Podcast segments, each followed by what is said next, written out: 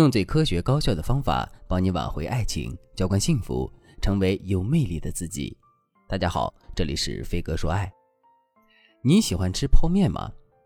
小的时候，泡面是我们梦寐以求的美味，可长大之后，它却成了我们果腹的无奈之举。甚至在很多人的心里，吃泡面就是混得不好的代表。可是你知道吗？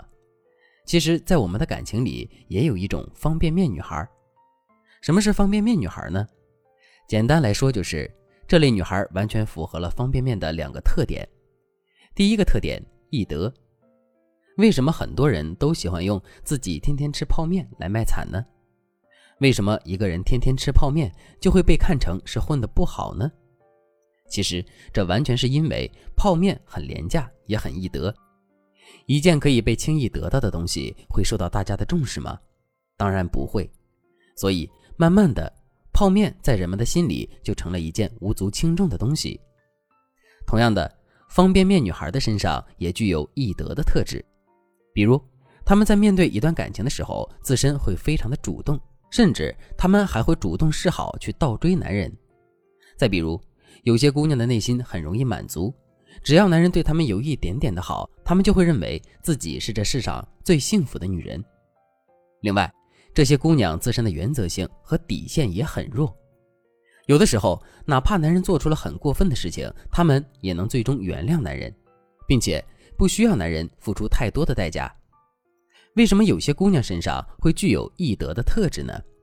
这其实是因为在原生家庭的影响下。她们的内心一直都很自卑，一直都觉得自己不配拥有爱情。现在一个优秀的男生出现了，能跟他谈一场恋爱，这本身就是一种幸运了。自己怎么还能有其他的要求呢？可是我们把自己放得这么低，对男人的要求这么少，我们就能得到男人的喜欢和尊重了吗？当然没有。事实上，我们只会因为自身的这种易得性而被男人严重的忽视。等到男人彻底看不到我们的价值的时候，我们自然就被抛弃了。如果真的是这样的话，我们到底该怎么做才能防止这个结局出现呢？下面我来给大家分享两个实用的方法。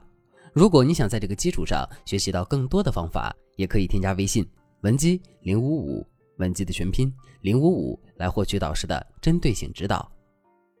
第一个方法，改变内心的安全感支撑。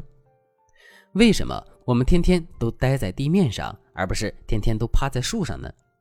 这是因为在我们的意识里，地面是安全的，树上是危险的。我们更愿意身处安全，而不是接近危险。那么，如果我们在意识里，树上是安全的，地面是危险的呢？在这种情况下，我们是不是就会经常趴在树上，而不是站在地面上呢？肯定是会的。这个现象其实告诉了我们一个道理。那就是我们表面上做出的任何行为，本质上都是为了满足内心的安全感。如果我们内心的安全感支撑改变了，我们外在的行为自然就随之改变了。基于这个事实，如果我们也想让自己的内心充满自信，甚至是敢于给男人提要求，敢于去拒绝男人的话，我们也要改变自己内心的安全感支撑。具体该怎么操作呢？首先。我们内心原本的安全感支撑是：我不能给男人提要求，我不能违背男人的意思，只有这样，他才会愿意跟我在一起。现在我们要做的就是，不断用一句反问的话来提示自己，比如，我们可以对自己说：一个没有价值的女人，肯定不会被男人尊重，也肯定守不住自己的爱情；而一个不敢拒绝男人，甚至是对男人唯命是从的女人。在男人眼里是最没有价值的。不断用这句话来暗示自己，慢慢的，我们的潜意识里就会接受这句话。之后，当我们逐步的把这句话应用于实践，并收获正向的反馈的时候，我们就会变得越来越坚信这句话。只要我们通过不懈的努力，把这句话变成我们的信念感支撑，之后，我们肯定就敢对男人提要求了。第二个方法，找到原生家庭的伤疤，并治愈它。为什么我们的内心会充满自卑呢？上面我们也说了，这完全是因为我们在原生家庭中受到了伤害，这些伤害给我们的内心留下了阴影。所以，想要彻底治愈自己的自卑，我们一定要努力找到原生家庭的伤疤，并且通过不懈的努力去治愈它。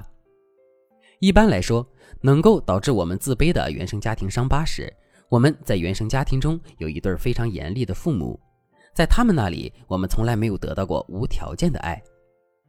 什么是无条件的爱呢？就比如小的时候，我们的学习成绩不好，所以爸妈就对我们说：“这次考试再不及格，你就别吃晚饭了。”在家长看来，这就是一句很普通的话，甚至连威胁都算不上。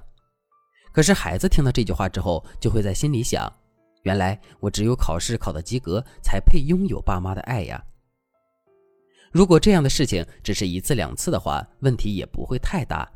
可是，如果类似的事情一直都伴随在孩子的身边呢？慢慢的，孩子就会认为自己是一个不值得被爱的人，自己只有更加努力去满足别人的要求，才不会被别人抛弃。进入一段感情之后，这样的孩子也会把这样的思考问题方式完全复制在感情里，而这就导致了我们在上面提到的问题。现在，原生家庭的伤疤已经找到了。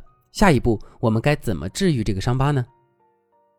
其实很简单，我们只需要循着自己的记忆，好好的回溯一遍自己童年的过往，然后找到一些关键节点，并重新去解读它就可以了。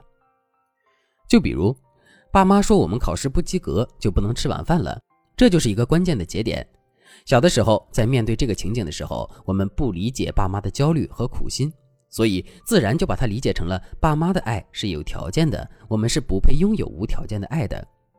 可现在呢，我们已经长大成人了，当我们重新再次面对这个场景的时候，我们肯定能对这件事情有一个全新的解读，同时理解到爸妈的苦心。这样一来，我们就会发现自己原先的理解完全是错误的，我们一直都在拥有着爸妈无条件的爱。当然了。治愈原生家庭的伤疤，这是一件非常复杂也非常困难的事情。如果你觉得单单靠自己的力量很难做到这一点的话，你可以添加微信文姬零五五，文姬的全拼零五五，来获取专业的帮助。好了，今天的内容就到这里了，剩下的部分我会在下节课继续讲述。